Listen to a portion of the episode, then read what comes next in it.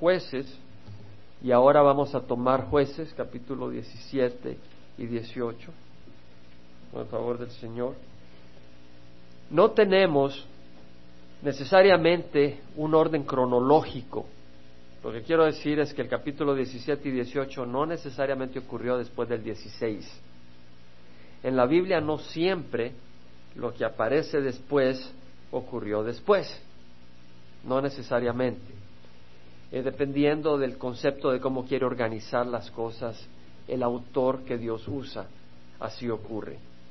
Y en este caso, eh, si vemos algunos versículos como jueces 18:30 y jueces 20:28, nos damos cuenta que los nietos, el de Moisés y el de Aarón, estaban vivos en ese tiempo.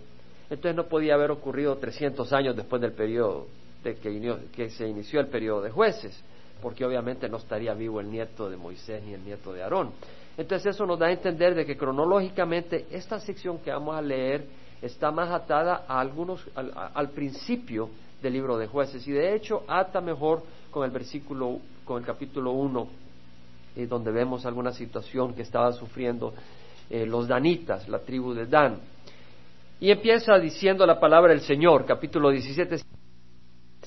Capítulo 17. Había un hombre de la región montañosa de Efraín, la tribu de Efraín, ¿verdad? Está arriba de la tribu de Benjamín y luego tenemos la tribu de Dan, es decir, está la tribu de Judá, ya saben que yo tengo mi mapa acá, ¿verdad? Yo no sé si ustedes lo ven, pero yo lo veo. Tenemos la tribu de Judá, abajo está Simón, Simeón, está la tribu de Judá, luego está eh, Benjamín acá, Aquí está Dan y arriba está Efraín. Y vemos de que eh, era de la región montañosa de Efraín llamado Micaía. Ahora, ¿qué quiere decir Micaía? Eh, cuando venía del avión de Puerto Vallarta, había una señora al lado mío, eh, de México, oriunda de México, con su hijo, ¿verdad? Y el muchacho estaba de arriba, abajo, saltando y todo. Y, ¿Y cómo se llama el niño? Se llama Daniel. Oh, Sí, le puse así porque quiere decir Dios está lleno de gracia, porque pues eh, realmente estaba muy grave y, se hubiera muerto, pero pues por la gracia de Dios. Y entonces le hago un comentario, Daniel quiere decir Dios es mi juez, le dije, porque yo sé que significa Daniel, mi hijo se llama Daniel. Y me dice, no, no, no, Dios es, Dios es lleno de gracia. Pues no, me puse a arguir. Eh, uno a veces quiere creer lo que quiere creer, pero en la palabra del Señor no debe ser así debemos de creer lo que es la palabra del Señor. Eh, los nombres tienen un significado. El nombre de Micaía en hebreo es Mikahu. Ah, ahora, el nombre Mikahu es una contracción de Mikayehu. Yehu es de Jehová. Realmente todo esto es una serie de transformaciones del nombre original Mikaya. Quiere decir quién como Ya, como Jehová. ¿Quién como Jehová? En otras palabras, ¿quién es más grande que Jehová? Eso es lo que significa ese nombre. Nombres tienen un significado. Entonces, Micaía quiere decir quién es como Jehová. Lamentablemente este era un hombre idólatra, vamos a leer. Y su nombre significaba Cristo, por decirlo así. A veces muchos decimos nuestro nombre somos cristianos, pero estamos llenos de idolatría. No, tal vez no tenemos ídolos, pero estamos tras del dinero, tras los placeres, tras esto, tras lo otro. Tenemos un nombre que no concuerda con nuestra vida. Pero Micaía así se llamaba, quien como Ja. Y él dijo a su madre, las mil cien piezas de plata que te quitaron, acerca de las cuales proferiste una maldición a mis oídos, y aquí la plata está en mi poder, yo la tomé. Y su madre dijo, bendito sea mi hijo por Jehová. ¡Wow! Estaban las cosas patas al revés. Eh, mil cien piezas de plata eran miles de dólares. Y esta mujer, pues que tenía este dinero, esta, esta plata, eh, su hijo se la robó, se la quitó. Y entonces vino el, la madre y dijo una maldición, no sabía quién se la había quitado. Maldito sea por Dios el que este, el otro, se haya llevado este dinero, esta plata. Y entonces el hijo se afligió y dijo, madre, aquí está, yo lo tomé. Entonces él, ella, para cancelar la maldición, dijo, bendito sea mi hijo por Jehová. Trató de, de limpiarlo. No vemos que lo haya reprendido, ni mucho menos, ya Micaía pues no era un niño, pero también merecía reprensión por haber robado. Pero pues aparentemente era una sociedad ahí donde cada quien hacía lo que le parecía. y todo era, toda la gente estaba muy civilizada, muy cool, ¿verdad? Nadie regaña a nadie, nadie exhorta a nadie, todo mundo tranquilo, abrazos, tragos, celebración. Luego vemos de que entonces devolvió las mil cien piezas de plata a su madre y su madre dijo, yo de corazón dedico la plata de mi mano a Jehová por mi hijo, para hacer una imagen tallada y una de fundición. Ahora, por tanto, yo te las devuelvo. Toma, hijo, acá está la plata. Haz una imagen de fundición y una tallada. Es decir, la imagen tallada agarraba el, labrador, la persona, el artesano, eh, un tronco de madera y lo tallaba en una imagen y luego lo cubrían con plata, ya sea ponían la lámina de plata, la laminaban y la ponían alrededor de la imagen tallada, o de fundición agarraban el, eh, un recipiente con la imagen que debería de tener y le vertían la plata fundida y se formaba el ídolo. le dijo, acá está, vamos. Estaban hablando de Jehová, pero estaban construyendo una imagen, un ídolo. Cuando él devolvió la plata a su madre, su madre tomó doscientas piezas de plata y se las dio al platero, que las convirtió en una imagen tallada y una de fundición y quedaron en casa de Micaía. Vemos pues acá eh, un buen salario, 200 piezas de plata, eran miles de dólares, y, y convirtió la plata en una imagen tallada y una de fundición, y quedaron en casa de Micaía. Aquí está, hijo, acá está estas imágenes. Y este hombre, Micaía tenía un santuario e hizo un efod e ídolos domésticos y consagró a uno de sus hijos para que fuera su sacerdote. Qué suave. Aquí estamos, aquí vamos a estar cerca de Dios, así que Aquí hago un santuario en mi casa, ponemos un altarcito, eh, me pongo un efod, ¿verdad? Para mi hijo, para que lo pueda usar, la vestimenta sacerdotal, puso los ídolos caseros, el terapín, terafín, y ordenó un hijo como sacerdote. Realmente él estableció su propia realidad religiosa.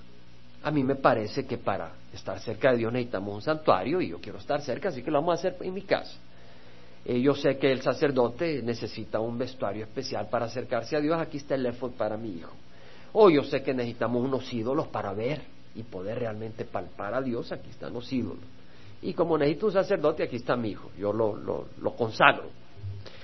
Estableció su propia realidad sincera, pero basada en sus ideas naturales y no en la revelación o en la palabra de Dios. ¿Y quién es el hombre para entender cosas de Dios si Dios no las revela? ¿Qué es el hombre para entender cosas celestiales y eternas si ni sabemos las cosas naturales? Le pregunta cómo funciona un avión, no sé. ¿Y cómo te vas a ir al cielo? Yo ya sé cómo. ¿Y quién te lo ha revelado? Si ni siquiera sabes cómo funciona un carro o cómo funciona un avión. Pero puedes saber cosas eternas. No, el hombre no sabe si Dios no se lo revela. Y ahí es la necesidad de la revelación. Él hizo un santuario en su casa. Es interesante porque cuando Jesús se encontró con la mujer samaritana en Samaria, ella le dijo, bueno, nosotros adoramos en este monte, monte Gerizim, y ustedes dicen que debe ser en Jerusalén donde hay que adorar. Y Jesucristo le dijo claramente, mujer, la hora viene, te lo digo, la hora viene cuando no adoraréis, ni en este monte ni en Jerusalén adoraréis al Padre. Porque la salvación viene de los judíos, yo sé lo que te estoy diciendo. Y la hora viene y ahora es cuando los que adoren adorarán a Dios en espíritu y verdad, porque a tales adoradores busca Dios que le adoren. Porque Dios es espíritu y hay que adorarle en espíritu y verdad. En otras palabras, no es en dónde. O sea, no es en un santuario físico necesariamente. En el tiempo de Israel el santuario estaba establecido, el templo en Jerusalén. Pero después dice el Señor, ok, todo esto es parte de un proceso. Pero ahora no es necesario ir a Jerusalén para adorar. No es necesario ir a un templo físico para adorar, a un templo central, sino que hay que adorarle en espíritu y verdad. De hecho, el templo no es la catedral, no es el edificio, el templo somos nosotros. Jesucristo a través de Pedro lo dice en Primera de Pedro. En Primera de Pedro capítulo 2 dice, viniendo a él como a una piedra viva, a Jesús desechada por los hombres, pero escogida y preciosa delante de Dios, también vosotros como piedras vivas, sed edificados como casa espiritual para un sacerdocio santo. O sea que el templo, el santuario somos nosotros. Somos esa casa espiritual para ofrecer sacrificios espirituales, no dice sacrificios naturales. No se trata de ir eh, voy a sudar para que Dios se agrade con lo que hago. Voy a ir de aquí para allá de rodillas para que Dios me vea sangrar y diga qué hermoso. O voy a matar a mi gato y lo voy a poner en el, en el, en el o a mi buey en el altar.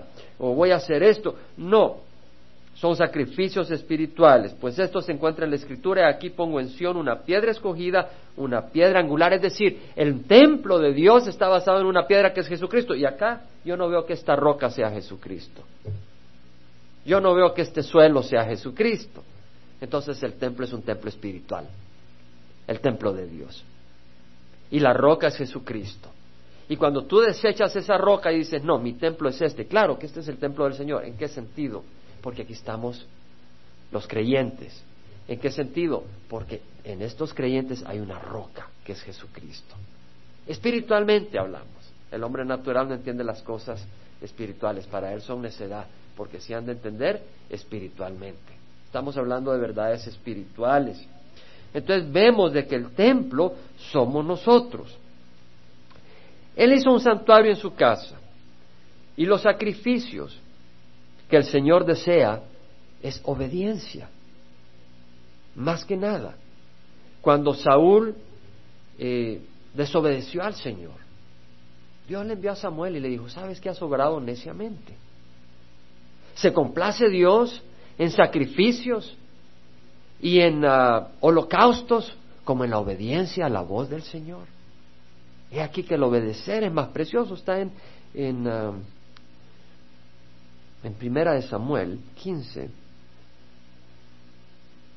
Muy importante. Primera de Samuel 15 dice, se complace, 22, se complace Jehová tanto en holocausto y sacrificio como en obediencia a la voz de Jehová. He aquí el obedecer es mejor que un sacrificio y el prestar atención que la grosura de los carneros. Es decir, la obediencia, ese es el sacrificio que Dios quiere, que seamos obedientes a Él, a su voz. Y no obedecer para salvarnos es su gracia la que nos salva por el sacrificio de Jesús en la cruz. Por eso dice en Hebreos, he aquí yo he venido a hacer tu voluntad. Él quita lo anterior para poner lo nuevo, es decir, Él quita sacrificios de hombres para poner aquel sacrificio que nos da vida eterna. Ahora vemos en jueces 17.6 que dice, en aquellos días no había rey en Israel, cada uno hacía lo que a sus ojos le parecía bien cosa tremenda. Cada uno hacía lo que a sus ojos le parecía bien. Así que este hombre viene y hace un efod, es decir, un, vestuario, para el sacerdote. Y sabes que nosotros tenemos un vestuario para venir a este templo. Es la sangre de Jesucristo. Y en Apocalipsis, capítulo 19, 8, leemos de que la novia estará vestida de lino fino y blanco, que son las obras de justicia, pero esas obras de justicia son justas no porque nosotros seamos perfectos, sino porque son hechas de acuerdo a la voluntad de Dios. Entonces, cuando tú vienes acá, porque es la voluntad del Señor, y tú recibes la palabra del Señor, y tú le das un abrazo a tu hermano, es una obra de justicia. Entonces, esas son el vestido lino y blanco. Y vemos que este hombre hacía lo que le parecía bien, él puso sus ídolos. A mí me parece bien, yo quiero tener ídolos porque yo no puedo visualizar a Dios. Chuck Smith hace un comentario muy bueno y dice, ¿sabes qué? Cuando alguien ha perdido el concepto de la presencia de Dios, empieza a buscar ídolos para conectar con Dios, porque no ha podido palpar en el Espíritu la presencia de Dios y necesita un ídolo. Y así ocurre con las reliquias. A veces Dios se ha manifestado en algún lugar o a través de algo.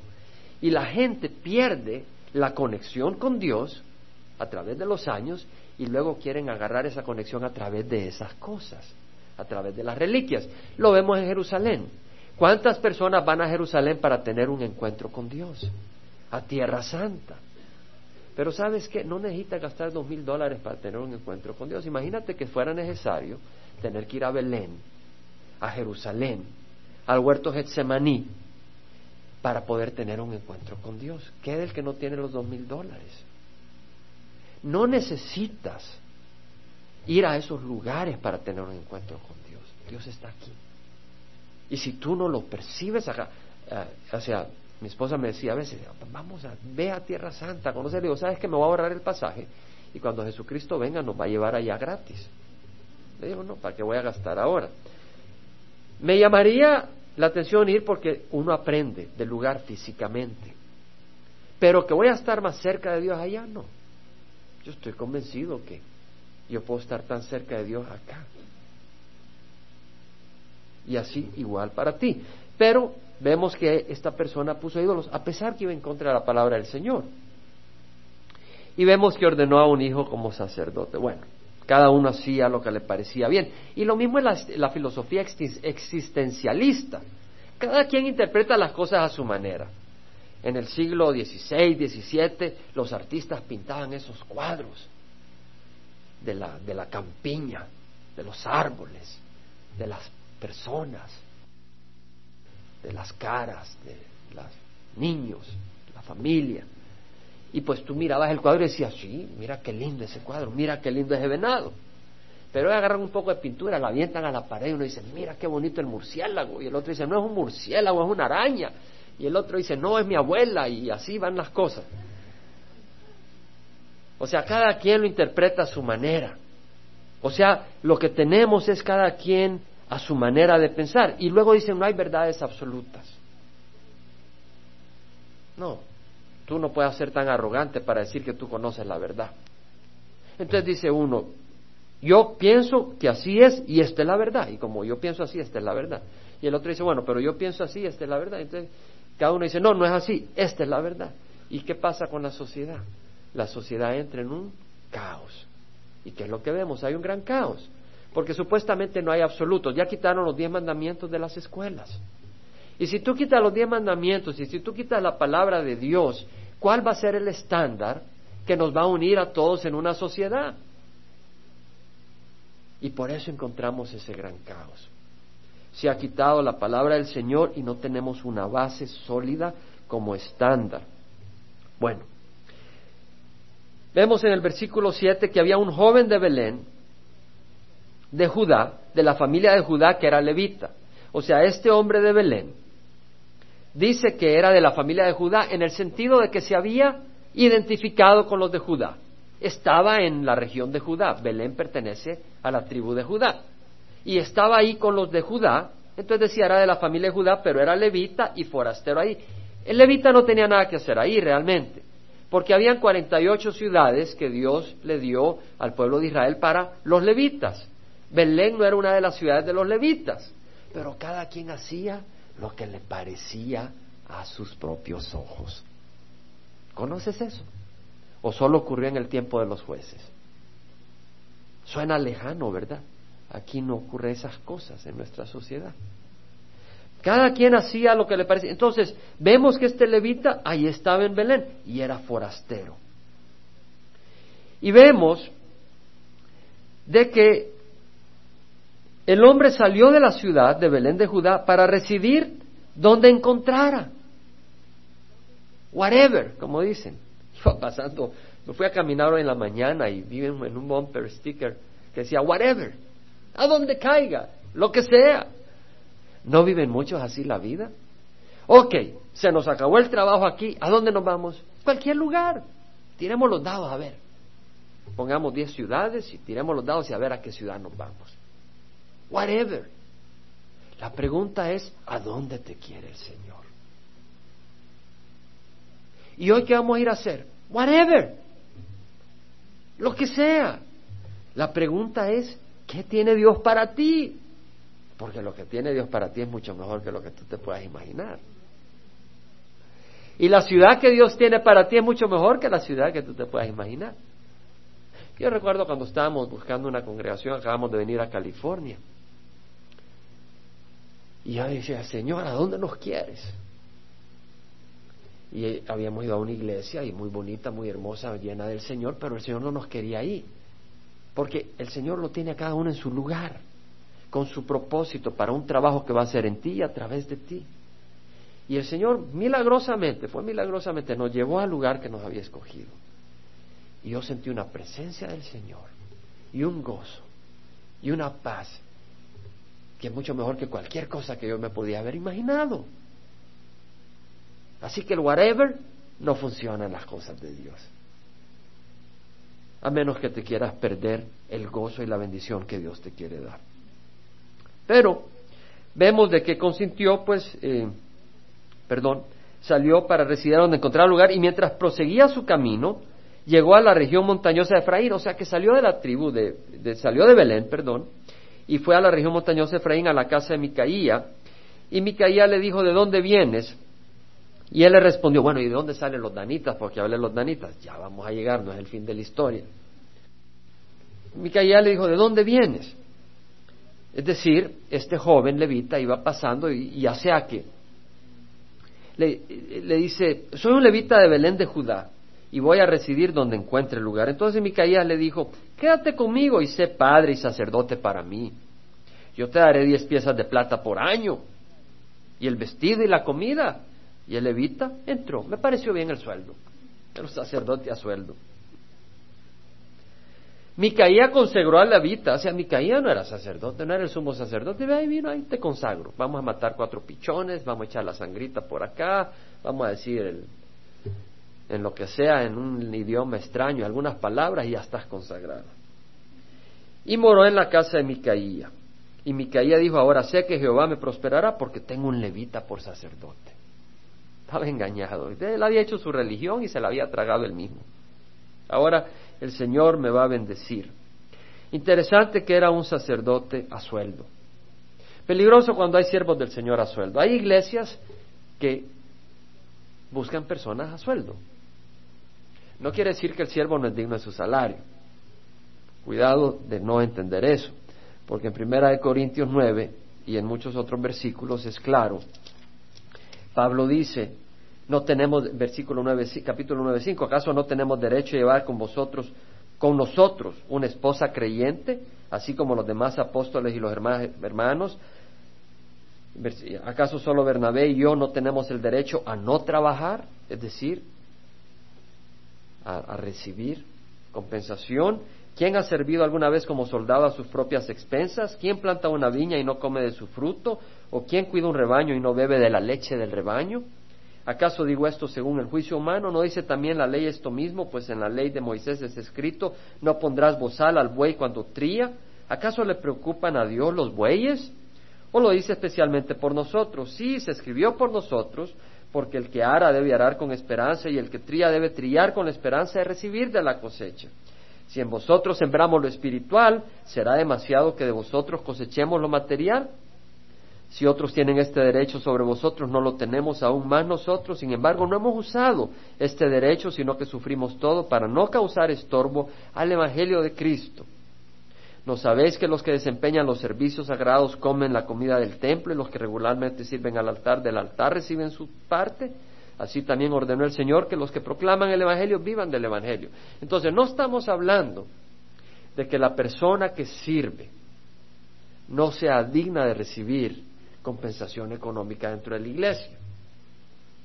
Pero lo que estamos hablando es que esa compensación no es la que manipula al siervo del Señor, sino que esa compensación es un fruto de agradecimiento de los que reciben la bendición a, a quien Dios está usando para bendecir. Pero hay iglesias donde buscan a un siervo, buscan a un líder, a un pastor. Y Tratan de manipular las decisiones del pastor, la enseñanza del pastor, con el salario. Y en muchas iglesias, los pastores o los siervos se dejan influenciar por el salario. Y eso es ser una persona asalariada. Pero el siervo del Señor no debe ser asalariado en ese sentido. Debe servir por amor al Señor y debe de mantenerse en la palabra del Señor, le den o no le den. debe ser fiel al Señor. Debe ser fiel al Señor. Vemos pues de que este Micaía eh, pensó que iba a ser prosperado. ¿Por qué? Porque había un levita. Pero el problema es que este levita no tenía derecho a ser sacerdote, porque para ser sacerdote había que ser descendiente de Aarón.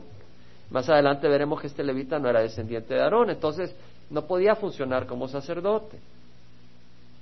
Pero como era levita, ¿verdad? Es como aquel que dice, bueno, yo fui a misa hoy, o yo fui a la iglesia hoy, ¿verdad? Y allá voy bien.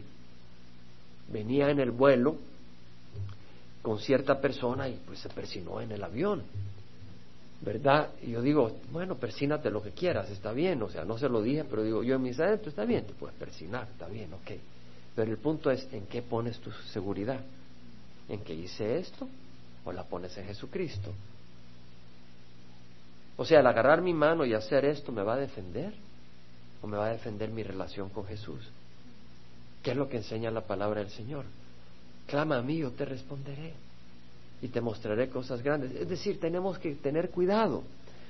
Eh, cuando íbamos manejando, yo recuerdo cuando estaba pequeño y más después, cuando pasaba uno por una iglesia, se, se persina. Yo no estoy criticando que te persines. Lo que te estoy diciendo es, bueno, porque si te persinas estás haciendo la señal de la cruz, o sea, estás recordando lo que Jesús hizo en la cruz. Pues gloria al Señor y recuerdas el nombre del Padre, libre, gloria al Señor. Pero si tú pones tu esperanza en eso, estás mal.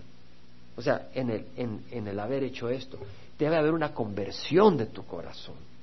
Realmente la cruz que estás haciendo tiene que significar para ti la verdad. Es decir, esa cruz, si realmente es verdadera, tienes que seguir a Jesús y dejar el mundo atrás. Jesús dice, si alguno desea venir en pos de mí, niégase a sí mismo, tome su cruz cada día y sígame. Y tú te, le haces así cada vez que pasas a la iglesia, pero en vez de tomar tu cruz te llevas las, los dados para jugar o los tragos para emborracharte. Y no te va a servir. O vives para ti, no vives para el Señor. Y el Señor dice que necesitamos eh, eh, recibirlo como Señor de nuestra vida. Decirle, Señor, ya vivimos para Él, para seguir su voluntad. Tenemos que tener cuidado de no tener una paz falsa. Dios nos dice eso no para regañarnos, sino para que, hey, despierta. Tenemos que tener una paz verdadera. Bueno, en aquellos días no había rey en Israel y por aquel tiempo la tribu de los danitas buscaba para sí una heredad donde habitar, o sea, la tribu de Dan porque hasta entonces esta no se le había asignado como posesión entre las tribus de Israel. Vemos que era al principio del libro de jueces. Al principio del periodo de jueces todavía no habían heredado. ¿Por qué? Porque está en, el primer capítulo de jueces habla que los arameos le estaban haciendo la vida imposible a los de la tribu de Dan y los estaban apretando, no los dejaban bajar al valle, los tenían en las montañas. Y luego estaban los filisteos ahí en la área de Jopa y toda lo que era la zona costera, no dejaban los filisteos. Los filisteos no dejaban a los danitas a extenderse. Entonces ellos en vez de venir y buscar al Señor y clamar al Señor y entrar con el poder del Señor a tomar territorio, decidieron subir a buscar territorio en otro lado. Y los hijos de Dan enviaron de su tribu, de entre todos ellos a cinco hombres, hombres valientes de Sora, la zona donde salió Sansón, y Estaol, a reconocer la tierra y explorarla, y les dijeron, id a explorar la tierra, y llegaron a la región montañosa de Efraín, a la casa de Micaía, y se hospedaron ahí. Llegaron a Efraín, a la tierra de Efraín, que estaba al este, al noreste. Cuando estaban cerca de la casa de Micaía, reconocieron la voz del joven levita. Oh, este es el, el levita de Belén. Y llegándose allá le dijeron, ¿quién te trajo aquí? ¿Qué estás haciendo en este lugar y qué tienes aquí? Y él les dijo, así de esta manera me ha hecho Micaía, me ha tomado a sueldo y ahora soy su sacerdote. Ropa, mi, vinito de uva, bien sembrado estoy acá. Y le dijeron, te rogamos que consultes a Dios para saber si el camino en que vamos será próspero. Y el sacerdote le dijo, id en paz, hijo mío, el camino en que andáis tiene la aprobación del Señor. ¿Y con quién consultó? ¿Con sus ídolos? ¿Verdad que hay mucha gente que eh, vas allá para que te lean las manos, te lean las cartas? Vaya en paz, le va a ir muy bien. Y te estás metiendo con demonios. Así es la cosa. O para que te hagan una limpia. Te están limpiando de toda esperanza. No te están limpiando de pecado. Satanás te puede poner una gran presión física para que vayas y te hagan una limpia y él te quita la mano y te quita la presión. Y te sientes, oh, me hicieron una buena limpia. No sabes que te están limpiando para que te deslices al infierno. Ten cuidado. Bueno, le dijeron, te rogamos que consultes a Dios y él le dijo. Entonces los cinco hombres salieron y llegaron a Lais. Esto está a 150 kilómetros, 160 kilómetros al norte de Sora. 35 kilómetros al norte del mar de Galilea, de Cafarnaúm. Y vieron al pueblo que había en ella viviendo con seguridad, tranquilo y confiado. Un valle hermoso, unas, unas fuentes de agua preciosas. Dice, bueno, Pastor Choca ha estado en Lais y dice que más hermoso que Hawái y que Nueva Zelanda. Dice que es un lugar de los más preciosos en la tierra. Y el pueblo viviendo en seguridad, tranquilo y confiado, según la costumbre de los sidonios, porque no había gobernante humillándose humillándolos en nada en aquella tierra, y estaban lejos de los sidonios y no tenían relaciones con nadie. Estaban protegidos porque estaba la cadena montañosa del Líbano y luego estaba Montermón. Entonces esta zona, este valle, estaba protegido. De manera de que no venían las, o sea, no había, había, no había, había, había, no había comunicación, por decirlo así. Estaban tranquilos, aislados. Pero al regresar a sus hermanos en Sor, o sea, regresaron estos cinco eh, espías y dijeron, le dijeron a los hermanos, ¿qué hay? Y ellos respondieron, levantaos, subamos contra ellos, porque hemos visto la tierra y aquí es muy buena. ¿Estaréis quietos? No os demoréis en ir para entrar a tomar posesión de la tierra. Vámonos. Cuando entréis llegaréis a un pueblo confiado, con una tierra espaciosa que Dios la ha entregado en vuestras manos. Es un lugar donde no falta nada de lo que hay sobre la tierra. Uvas, papayas, granadillas, paternas, sandías, mangos, todo lo mejor que hay. Cuando entréis llegaréis a un pueblo confiado. Entonces la familia de los danitas de Sora y de Estaol partieron 600 hombres con armas de guerra, es decir, 600 valientes, y llevaban a sus esposas y a sus hijos. Subieron y acamparon en Kiriat Yarim.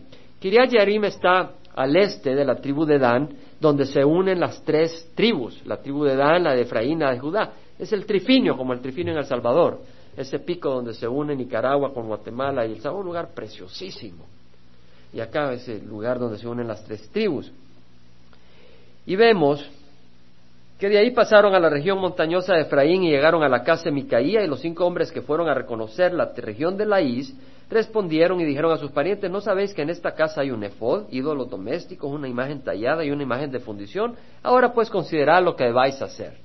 Es decir, estos cinco hombres iban con los seiscientos soldados y sus esposas, iban a establecerse a Laís, y cuando pasaron por Efraín, pasaron a la casa de Micaía y dijeron, aquí hay, ídolos, ahí está este ídolo de plata, hay, el, el efod, está todo para que tengamos nuestro santuario allá cuando lleguemos.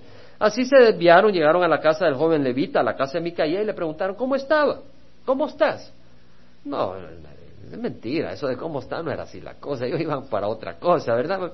A veces llegas a una tienda, ¿cómo está fulanito? Te queremos atender, te quieren sacar el dinero. ¿Cómo estás? Los seiscientos hombres armados con sus armas de guerra que eran de los hijos de Dan se pusieron a la entrada de la puerta. Y los cinco hombres que fueron a reconocer la tierra subieron y entraron ahí y tomaron la imagen tallada el efod, los ídolos domésticos y la imagen de fundición, mientras el sacerdote estaba junto a la entrada de la puerta con los 600 hombres con armas de guerra. O sea, el sacerdote levita se quedó mirando, están saqueando acá. Cuando aquellos entraron a la casa de Micaía y tomaron la imagen tallada del efod, los ídolos domésticos y la imagen de fundición, el sacerdote dijo, ¿qué hacéis? Hombre, calma, ¿qué pasa acá? ¿Qué están haciendo? Y ellos le respondieron, calla, pon la mano sobre tu boca y ven con nosotros y sé padre y sacerdote para nosotros. ¿Es mejor ser sacerdote para la casa de un hombre o ser sacerdote para una tribu y la familia de Israel? ¡Wow! O sea, estaba sueldo. Ahora sos sacerdote para este pelado. ¿Por qué no eres sacerdote de toda una tribu? Mmm, interesante. Se alegró el corazón del sacerdote. O sea, vemos que era un siervo a sueldo. No era un siervo de Dios. Jesús cuando dio la parábola de las cien ovejas, dice que una se extravió y el pastor dejó las 99 en un lugar desierto para buscar aquella que se había perdido. Y Jesús no estaba diciendo no le importan las 99 ovejas. Lo que está diciendo Jesús es que una oveja es tan valiosa como 99. El hombre no es así.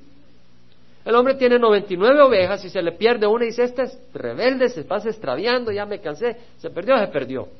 Nosotros teníamos un conejito, le teníamos mucho cariño. Por 10 años andaba correteando, era el pez de la casa, etcétera. Y a veces se, hacía el difícil para agarrarlo y nos costaba meterlo en la jaula. Entonces un día se hizo muy difícil y todo el mundo dijo, bueno, mañana lo agarramos. Mañana llegó y fue, fue comida a medianoche de un, de un, ¿cómo se llama esos animales que parecen ladrones? Mapaches. Mapaches le llamamos. ¿Verdad? O sea, no, no exhaustamos nuestro esfuerzo para agarrarlo, pero el Señor exhausta su esfuerzo para buscar la oveja perdida. Porque para Él, una oveja perdida, Él dejaría el cielo y vendría a morir a la cruz como lo hizo, por una oveja perdida. Porque para Él, una, eso es el valor que tú tienes, así te ama. Pero no, este era un hombre a sueldo. No, vamos allá y voy a ser más popular, más famoso, me van a pagar más, vamos para allá. Y entonces se fue en medio del pueblo, entonces ellos se volvieron y partieron y pusieron los niños, el, el ganado y sus bienes por delante, es decir, los 600 hombres pusieron a sus hijos al frente. El propósito es que si venía Micaías con los vecinos a atacarlos, los niños no, estaban en la retaguardia, sino que estaban al frente, protegidos. Cuando se alejaron de la casa de Micaías, los hombres que estaban en las casas cerca de la casa de Micaías se juntaron y alcanzaron a los hijos de Dan. Y gritaron a los hijos de Dan, ¡Ey! ¿Qué hacen? Y se volvieron y dijeron a Micaías, ¿qué te pasa? Aquí has juntado gente. Y él respondió, ¿os habéis llevado mis dioses que yo hice? los dioses que yo hice, imagínate. Mis dioses te los robaste. Imagínate tener un Dios que te puede robar. Y al sacerdote y os habéis marchado. ¿Y qué me queda? Esa es la tristeza de la idolatría. Te roban tu Dios, te roban tu ídolo, te robaron tu Dios. ¿Cómo pues me decís qué pasa? Y los hijos de Edán le dijeron, que no se oiga tu voz entre nosotros, no sea que caigan sobre ti hombres fieros y pierdas tu vida y la vida de los de tu casa. ¿Y quiénes eran los hombres fieros? Eran ellos mismos. Mejor cállate o te matamos, le dijeron. Y los hijos de Adán prosiguieron su camino y cuando Micaía vio que eran muy fuertes para él, dio la vuelta y regresó a su casa, a la ley del más fuerte. Entonces ellos tomaron lo que Micaía había hecho y al sacerdote que le había pertenecido y llegaron a Lair, a un pueblo, a Lais, a un pueblo tranquilo y confiado y los hirieron a filo de espada, es decir, lo mataron, incendiaron la ciudad. No había nadie que la librara porque estaba lejos de Sidón, en el valle que está cerca de Betrejov, y ellos no tenían trato con nadie porque estaban aislados y reedificaron la ciudad y habitaron en ella, se estableció la tribu de Dan ahí. Le pusieron el nombre de Dan a la ciudad según el nombre de Dan su padre que le nació a Israel, o sea Jacob, pero el nombre de la ciudad anteriormente era Lai. Se establecieron ahí. Y para terminar, dice que los hijos de Dan levantaron para sí la imagen tallada y Jonatán, hijo de Gersón, hijo de Manasés. Algunas traducciones dice Moisés. La razón es que algunas traducciones antiguas dice Moisés, pero en otras traducciones, algunos escribas le pusieron una consonante al nombre de Moisés para desviar y, guardar el nombre de Moisés de idolatría, porque fue un siervo tan entregado a Dios y que fue, la ley de Dios fue a través de él. Entonces algunos creen que algunos escribas pusieron una consonante para darle otra rendición, por decirlo así, al nombre de Moisés y no fuera ofensivo a la memoria de Moisés, pero los mismos eh, rabinos dicen de que era Moisés. Jonatán, hijo de Gersón, hijo de Manasés, y sus hijos fueron sacerdotes para la tribu de los danitas hasta el día del cautiverio de la tierra. Levantaron pues para sí la imagen tallada que Micaía había hecho todo el tiempo que la casa de Dios estuvo en Silo. Si nos damos cuenta cuando eh, leemos la historia, y, tú, Raimundo, que estás en Primera y Segunda Reyes, cuando leemos la historia de, de Salomón. Después de Salomón, eh, su hijo eh, heredó el reino, pero hubo una división. Y Jeroboam, que le tocó el reino del norte, eh, de las diez tribus, estableció en Dan la idolatría. Ya estaba ahí, ya estaba sembrada, ya estaba puesta ahí. Y cuando leemos en Apocalipsis los 144 mil sellados, no aparece la tribu de Dan aparecen de las demás tribus, pero no la de Dan. Es decir, el Señor no tomó ligeramente la idolatría. Hasta acá es el estudio. Yo sé que el Señor nos habla en distintas maneras. Vamos a celebrar la Santa Cena. Hermanos, cada uno puede tener su propia religión. Lo importante es la relación que tengamos con Cristo. Lo que quiero decir es, no se trata de religión, se trata de relación. Y toda aquella cosa que se opone a la palabra del Señor es falso. Y si es falso, yo no quiero tener nada que ver con ello. Y espero que tú no quieras tener nada que ver con ello. Busquemos al Señor. Busquemos al Señor. Él es fiel, Él es bueno, Él nos ama. ¿Verdad? Él nos dice, no busquemos ídolos, sino que lo busquemos a Él. Él nos dice, no se fijen en el edificio, yo voy a hacer un edificio. Yo estoy construyendo un edificio. No te fijes en la vestidura. El Señor dice, yo te cubro con mi sangre. Y no busques un sacerdocio de acuerdo al Antiguo Testamento, porque Dios ha dejado el sacerdocio del Antiguo Testamento y lo ha reemplazado por un nuevo sacerdocio que aparece en la palabra del Señor, que dice que todos los cristianos somos un linaje escogido, un real sacerdocio, una nación santa, pueblo adquirido para posesión de Dios, para anunciar las virtudes de aquel que nos sacó de las tinieblas a su luz admirable. Entonces todo cristiano es un sacerdote y tenemos un sumo sacerdote, dice el libro de Hebreos, uno solo, que es Jesucristo, que entró una vez para siempre ofreció un sacrificio una vez para siempre. No es para ofrecer un sacrificio cada día. Una vez para siempre cumplió su misión al ofrecer un sacrificio que derramó su sangre y murió en la cruz. Ya no es necesario ofrecer sacrificios para la salvación. Él ofreció ese sacrificio. Entonces, ahora nosotros queremos vivir con corazones agradecidos sirviéndole.